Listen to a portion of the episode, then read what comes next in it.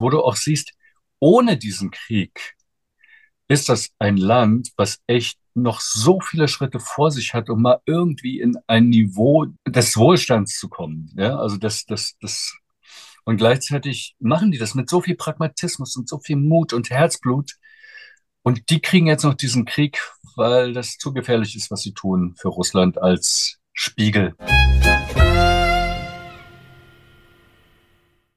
Herzlich willkommen bei den Donauwellen, der Südostcast. Mein Name ist Florian Kürer-Wielach und ich habe für diese Folge mit dem Schauspieler und Regisseur Christoph Jacobi gesprochen. Der hat sich vor wenigen Wochen aufgemacht, um Hilfsgüter aus Bremen in die Bukowina zu bringen. Dort hat er nicht nur unsere Freunde aus dem Netzwerk Gedankendach getroffen, sondern auch eine Reihe von Eindrücken aus Tschernowitz mitgebracht, einer Stadt im Krieg zwischen Alltag und Ausnahmezustand.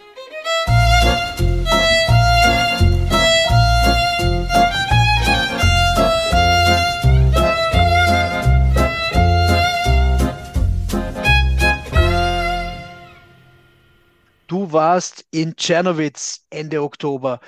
Sag mal, wie bist du auf die Idee gekommen, ausgerechnet in die Bukowina zu fahren, um Hilfsgüter dorthin zu bringen?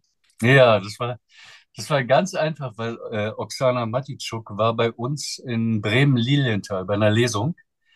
Äh, da haben wir ukrainische Literatur gelesen und sie hat vorher einen Vortrag über Tschernowitz gehalten mit Fotos. Und das sah so spannend aus, dass dann danach die Idee bei mir, die ich schon seit Jahren habe, wieder hochploppte, dass ich laut gedacht habe, ich will da unbedingt mal hin. Und dann traf sich, dass der 80-jährige Christian Hinderer genau mhm. mit am Tisch saß und der meinte, ja, ja, ich fahre auch nächste Woche wieder. Und irgendwas war dann so, dass ich so dachte, wie, du fährst nächste Woche wieder? Und er meinte, er bringt da was runter. Und dann kam so eins zum anderen in mir, dass ich so dachte, weil Oksana hatte auch auf der Veranstaltung sehr um Spenden gebeten, geldlich, aber auch über die dramatische Wintersituation geredet. Und ich hatte so ein bisschen dieses Gefühl, ja, wir sind so hier im Warmen, der Krieg dauert jetzt schon mehrere Monate, irgendwas schlich, schlich sich so ein, wie man irgendeine kleine Arrangierung damit, dass ich dachte, ey, wann und wo, wenn nicht jetzt, ist es angebracht, da hinzufahren, was runterzubringen. Und gleichzeitig, äh, das war vielleicht noch so ein bisschen im Hintergedanken, äh, würde ich dadurch auch Tschernowitz jetzt zeitnah sehen, ohne dass ich wieder sage, okay, in zwei Jahren, wenn der Krieg vorbei ja. ist, whatever. Es war wirklich so eine, so eine Hauruck-Entscheidung im Moment, die ich dann äh, weiter verfolgt habe mit Christian und Oksana zusammen sofort zu Hause einen Zeitplan gemacht habe, gemerkt habe, da ist mein Zeitfenster. Da hatte ich auch noch keine Ahnung, dass ich durch euch so prima unterstützt werden würde. Ja, das war noch eine reine Privatfahrt, wo ich auch dachte, wo kriegst du einen Bus her? Wie kann ich das Benzin bezahlen und so weiter. Und dann kam ein Stein nach dem anderen. Die Zusammenarbeit zwischen uns, Florian, die ja fantastisch war. Dieses unterstützt werden durch diese Schreiben, durch gute äh, Logistik, das war alles, also dann lief fast wie von selber. Aber es war lustig, weil ich war als Schauspieler eigentlich nur für ukrainische Literatur gebucht an einem Abend für die Ukraine mhm. auf, Spenden, auf Spendenbasis und rauskam dann eben zu später Stunde. Ich glaube, ich fahre dahin. Das war sehr komisch. Anfang September. Und dann bist du tatsächlich gefahren. Da gab es wahrscheinlich noch ein paar Vorbereitungsarbeiten. Genau, da gab es genau. auch natürlich mal was zu sammeln. Mhm. Da musste man mal schauen, dass auch genug zusammenkommt. Ja, genau. Ich hatte, ich hatte zwei Phasen. Die eine Phase bestand, die, die begann schon da abends in dem Restaurant nach der Ukraine-Lesung, dass ich dachte, ey, ich bin, ich bin in so einem tollen Netzwerk hier in Bremen mit so vielen Theatergruppen und Coachings und Geschäftsleuten, die ich kenne und Läden, die ich kenne, dass ich dachte, wir kriegen, wir kriegen den Sack voll. Ja, also wir kriegen einen, einen tollen Transporter voll. Und da wird ein Plakat gehängt überall in der Stadt und Leute werden äh, animiert in, im, im Chat oder per E-Mail-Verteiler. Also das war so überhaupt nicht meine Sorge. Aber je länger die Zeit verging, umso mehr hatte ich einfach Schiss, dass es äh, nicht dazu kommt.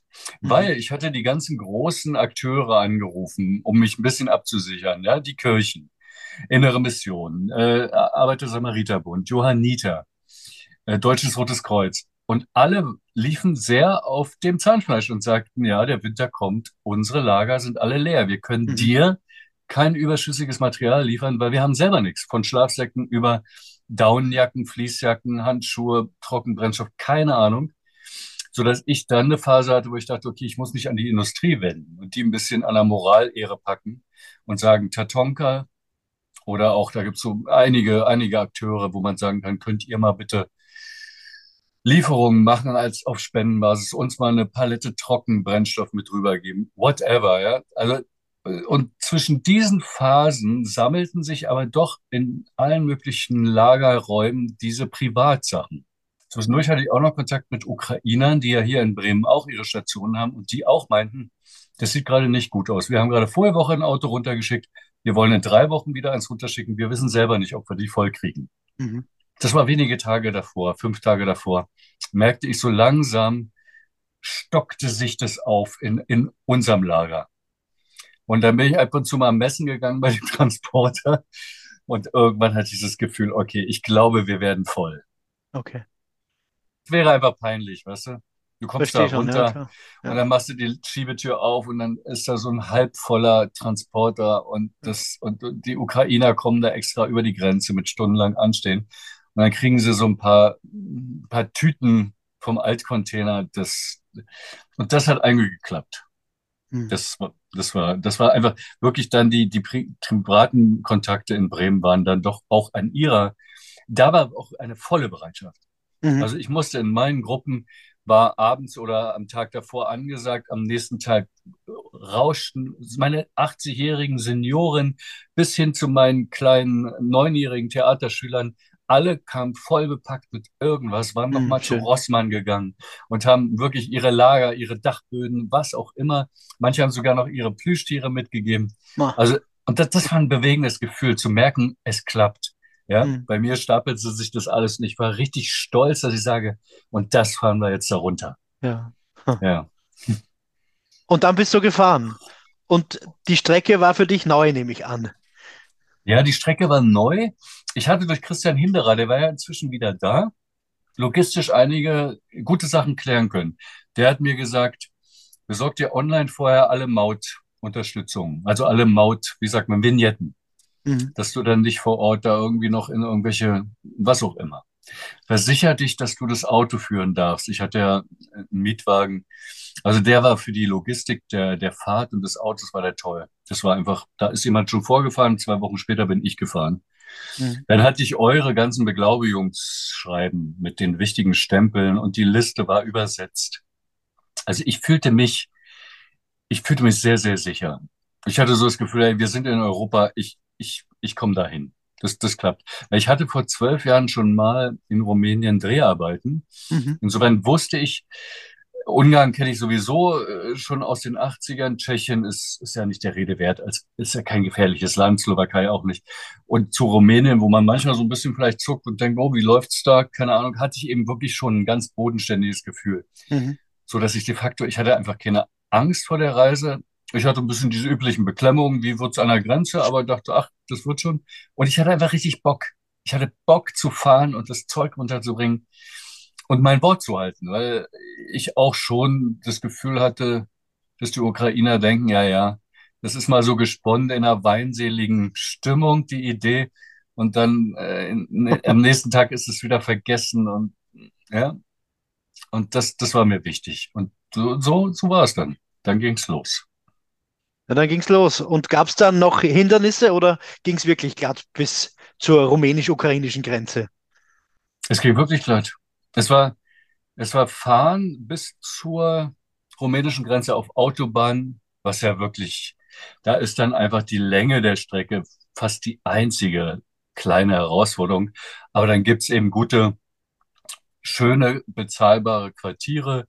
Es gibt gute Pausen und dann fährst du da deine sechs, sieben, acht Stunden, siehst ja auch tolle Sachen, hältst an, trinkst mal hier einen Kaffee, musst tanken, also ich mag das, ich mag ja auch unterwegs sein. Mhm. Insofern bis Rumänien war das alles überhaupt kein Problem. Und in Rumänien gewöhnst du dich dann nach einigen, nach einigen Zeiten auch an die Landstraße.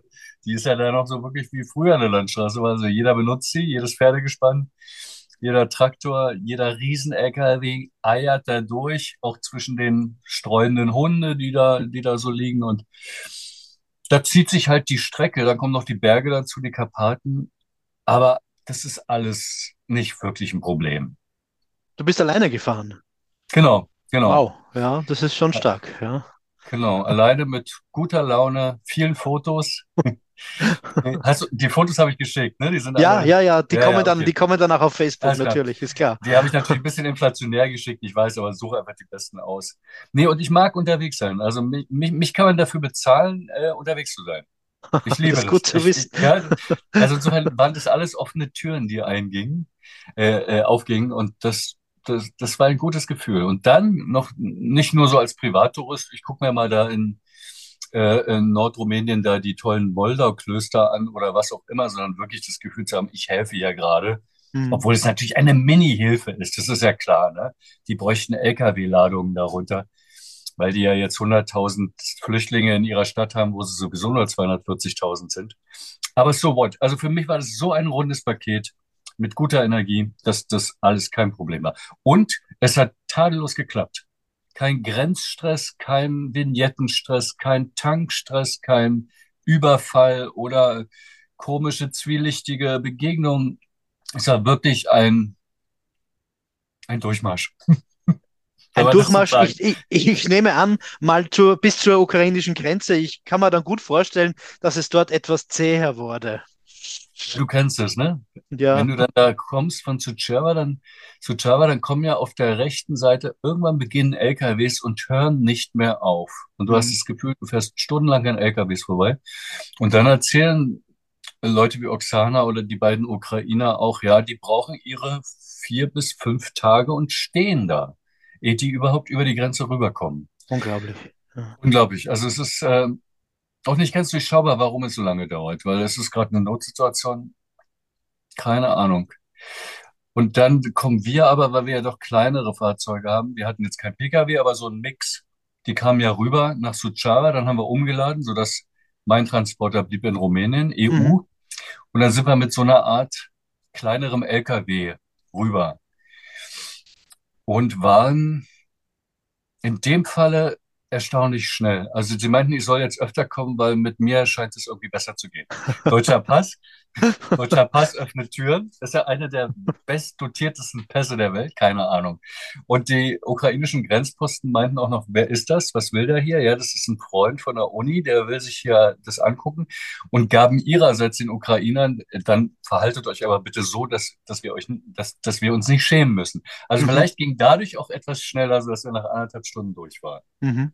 Ja, aber gleichzeitig, du bist ja dann mitten in Stoßstange an Stoßstange. Es passiert ewig gefühlt nichts. Du siehst immer wieder Menschen wandern nach da, Menschen wandern nach da. Ja. Wagen werden kontrolliert, dann rauscht mal wieder ein LKW ein paar Zentimeterchen vor. Also du kennst das. Das ist eine, eine, eine, eine Situation, wenn ich jetzt in seelischer Bedrängnis wäre, die hat schon einen, eine Atmosphäre, die nicht schön ist. Mhm. Also die hat was Beklemmendes. Stehen auch überall Soldaten mit Maschinengewehren. Also du weißt sofort, wo du bist. Es hat auch eine große Kargheit, weil es ist jetzt Ende Oktober, es ist auch nicht schön draußen, ne? Die Bäume haben keine Blätter mehr. Also du bist ein bisschen wie in, in Wasted Lands. Also es ist wie eine Station im Nirgendwo in der Weite der Felder ausgesetzt. Und dann da nun durch so ein Nadelöhr, alle schieben sich irgendwie durch. Das war schon eine interessante Erfahrung. Und die ging, wie gesagt, für mich sowohl hin als auch zurück relativ problemlos. Eingestellt war ich, laut Berichten, auf drei Stunden, bleiben wir jetzt hier. Und dann eben doch zu merken, nach anderthalb Stunden wieder Freifahrt zu haben, das war sehr beruhigend. Aber es bleibt natürlich dann ab da die Beklemmung.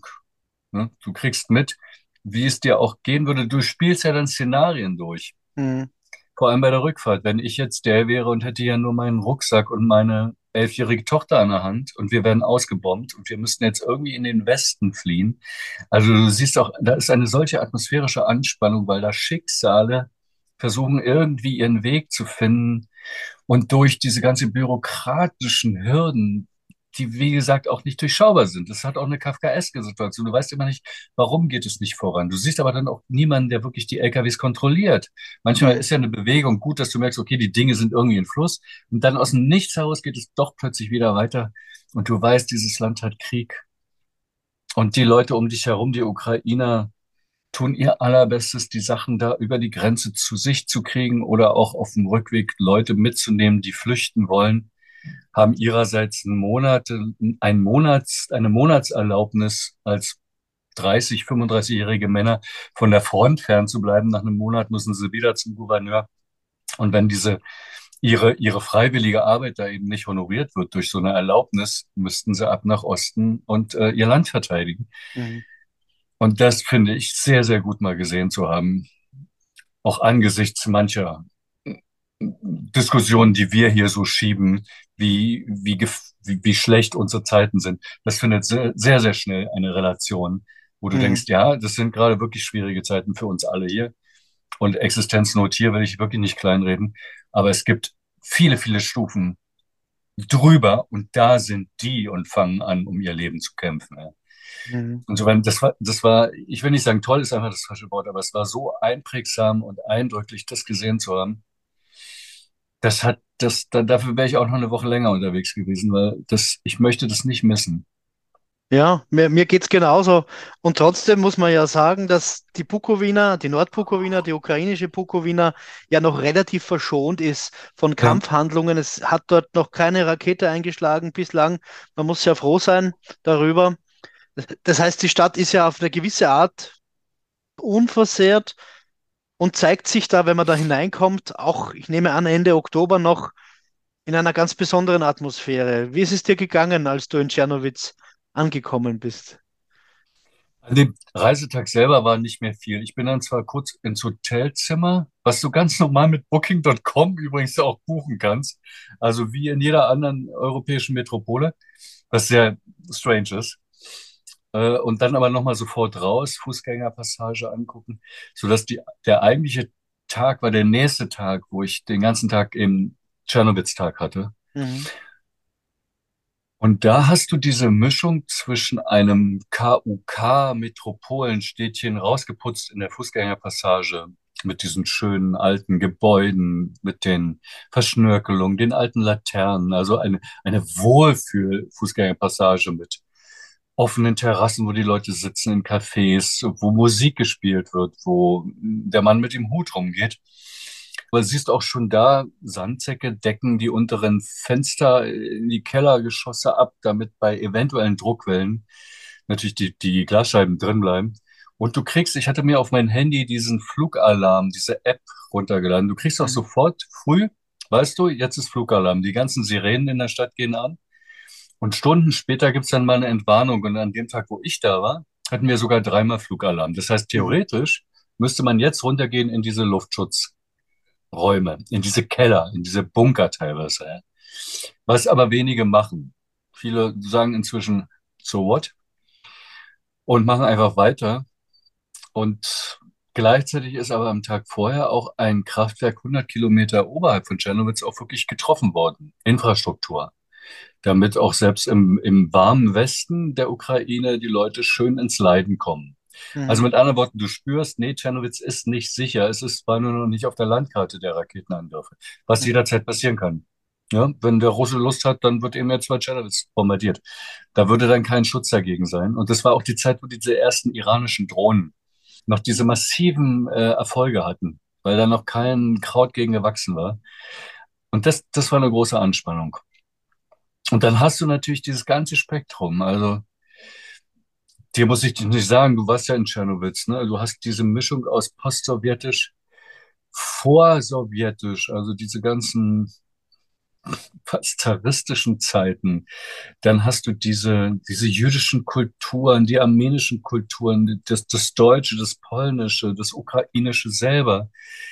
Dann hast du äh, Straßen, die teilweise gar keine äh, Straßendecke mehr haben, bis hin zu völlig normalen europäischen Straßen. Du hast den alten Tschernowitzer jüdischen Friedhof, einer der größten Osteuropas. Und dann dazwischen immer auch diese halb zerfallene Stadt nach dem Zusammenbruch der, der UdSSR mit Fabrikruinen und, und schäbigen Hochhäusern, die nicht mehr gepflegt, gemalert oder irgendwie noch äh, verschönert werden. Ja, und da, da läufst du nun so durch, gehst dann teilweise normal in so einen Lebensmittelladen, so wie alle, da liegen dann Mars und Coca-Cola. Also, das heißt, teilweise, du, du bist fast wie ein Tourist, der dann aber gleichzeitig immer wieder merkt, dass du nicht Tourist bist. Also im Jüdischen Museum, wenn du dann die Treppe hochgehst, oder auch im Literaturmuseum, stapeln sich dann in den Treppenhäusern die Kartons, weil da die Spenden mit Medikamenten oder im Studentenheim, Wohnheim der ganze Raum voll war mit Konserven für diese Massen von Flüchtlingen, die in der Stadt sind, ja. sich stapeln. Also du, du, du kriegst ein solches Bombardement an Eindrücken, touristisch und auch menschlich und äh, siehst geprägte Not und Überlebenskampf pur, siehst Flohmärkte, wo dann eben irgendwie schäbige Jacken verkauft werden in Fabrikhallen, die nicht mal mehr Dächer haben, da beim jüdischen Friedhof weiter draußen verrostete Eisenbahnbrücken, also wo du auch siehst, ohne diesen Krieg ist das ein Land, was echt noch so viele Schritte vor sich hat, um mal irgendwie in ein Niveau des Wohlstands zu kommen. Ja, also das, das, das, und gleichzeitig machen die das mit so viel Pragmatismus und so viel Mut und Herzblut. Und die kriegen jetzt noch diesen Krieg, weil das zu gefährlich ist, was sie tun für Russland als Spiegel. Und das, äh, das sagt dann auch erst in den Tagen danach. Also ich hatte ja, wie gesagt, diesen einen Tag und am nächsten Morgen früh im früh um sechs ging das schon wieder los. Da kommst mhm. du aus dem Hotel und bist, stehst in absoluter Dunkelheit mitten in der Stadt. Du siehst nicht mal die Hand vor Augen, so dunkel. Mhm. Und dann taucht aus der Dunkelheit plötzlich ein Handybildschirm auf und geht vorbei, weil da ein Passant vorbeigegangen ist. Und du siehst nichts und es nieselt und du weißt, du musst jetzt hier stehen, du wirst gleich abgeholt, um wieder zurück über die Grenze zu kommen absolute Verdunklung. Also so wie bei uns wahrscheinlich das letzte Mal so 1944, 45. Das mal zu erleben, das sind alles so, das ist einfach prägend. Und das hält bis heute an. Also ich, das wird noch lange dauern und mich noch lange beschäftigen, diese Mischung, diese Schönheit und diese, dieser Lebensmut. Ich habe auch die Uni gesehen, dafür würden viele hinreisen.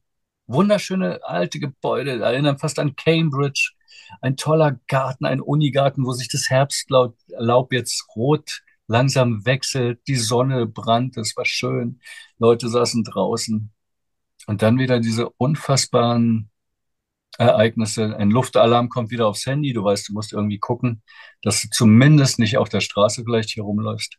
Mhm. Dann zeigt mir Oksana in der Universität den Luftschutzbunker. Das sieht wirklich aus wie 1930 unter der Uni steht aber auch eine Tischtennisplatte mit drin. Ne? Also du hast immer diese unfassbaren Kontraste. Dann gehst du zum Bahnhof runter, der ist zerschlissen und alt, hat aber einen wunderschönen alten Holzwartesaal, wo auf einer riesigen 20 mal 30 Meter großen Wand hängt ein kleines Gemälde, zweimal einen Meter, eine Waldlichtung. Ja, also du bist so beballert, dann fahren alte Laders und Sowjetautos rum, die ich als DDR-Bürger das letzte Mal 19 89 gesehen habe, verpesten die Luft. Du kannst kaum durch die Straße gehen, wenn die vorbeigefahren sind.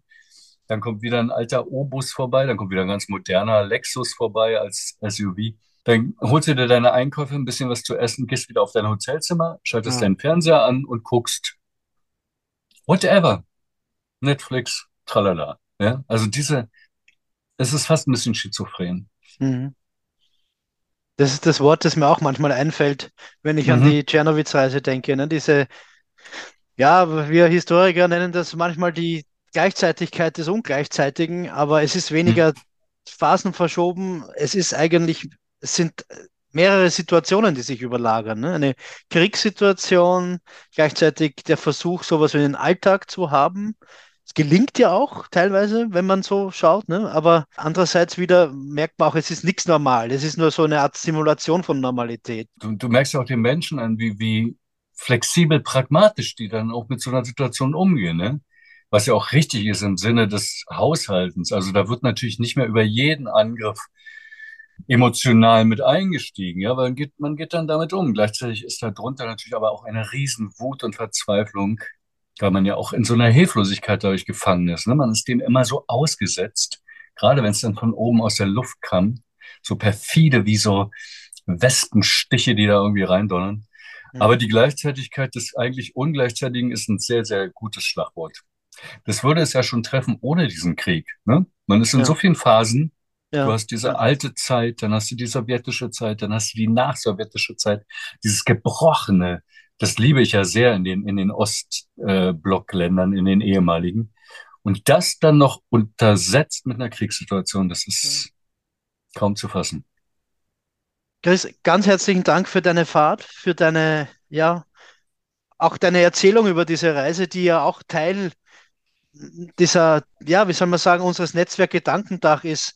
Man muss ja auch drüber reden. Es bringt ja nichts, wenn man nur, nur Güter dorthin bringt, sondern man muss auch erzählen von Ja, unseren Freunden dort, die darum kämpfen, dass dieses Land, ja, in den Frieden kommt. Ja, das ist, glaube ich, das, das große Thema. Auch wenn natürlich da rundherum sehr viele Diskurse herumschwirren, am Ende muss es irgendwann Frieden geben. Und ich, ich glaube, absolut. gerade in Tschernowitz spürt man einfach, wie sehr es diese Gesellschaft auch verdient hat, sozusagen Absolut, voranzukommen. Ne? absolut. So wunderbare Menschen, ja, die ich gerne in Friedenszeiten wiedererleben würde. Ja. In einer, in, bei einem großen Essen und allen geht's irgendwie so, dass sie ihre Gedanken darauf ausrichten, wie geht's morgen weiter, statt äh, endet hier gerade alles. Ja. Ja. In dem Zusammenhang, Florian, nochmal ein Riesendankeschön an, an euch und eure tollen Bemühungen die ganze Zeit. Ich war ja auch in der Uni, ich habe da die ganzen Gedankengach-Sachen gesehen, ne? Ist ja ein Riesennetzwerk. Ich finde das großartig, was ihr da veranstaltet. Und danke für auch nochmal für die Hilfe rein praktisch von dir. All diese kleinen Zuarbeiten, das ist Gold wert und das war toll. Also ich fühlte mich auch die ganze Zeit nicht allein. Es war überhaupt keine Reise allein. Ja, aber ich war so toll unterstützt. Riesendank. Ja, das nicht alleine fühlen, das wünschen wir uns alle, das wünschen wir auch unseren Freunden in der Bukowina. Ähm, ganz herzlichen Dank. Und weißt du was, wenn dann endlich alles vorbei ist, dann fahren wir da mal hin und dann machen wir genau das. Setzen wir uns Machen dort wir. ins Café Wien und trinken einen Kaffee in der machen Herrengasse in es. So Tschernowitz. machen wir es. Da haben wir ein Date. Haben wir ein Date. Danke dir nochmal. Alles dir, ja. Gute. The Servus. Ciao. Ciao, ciao.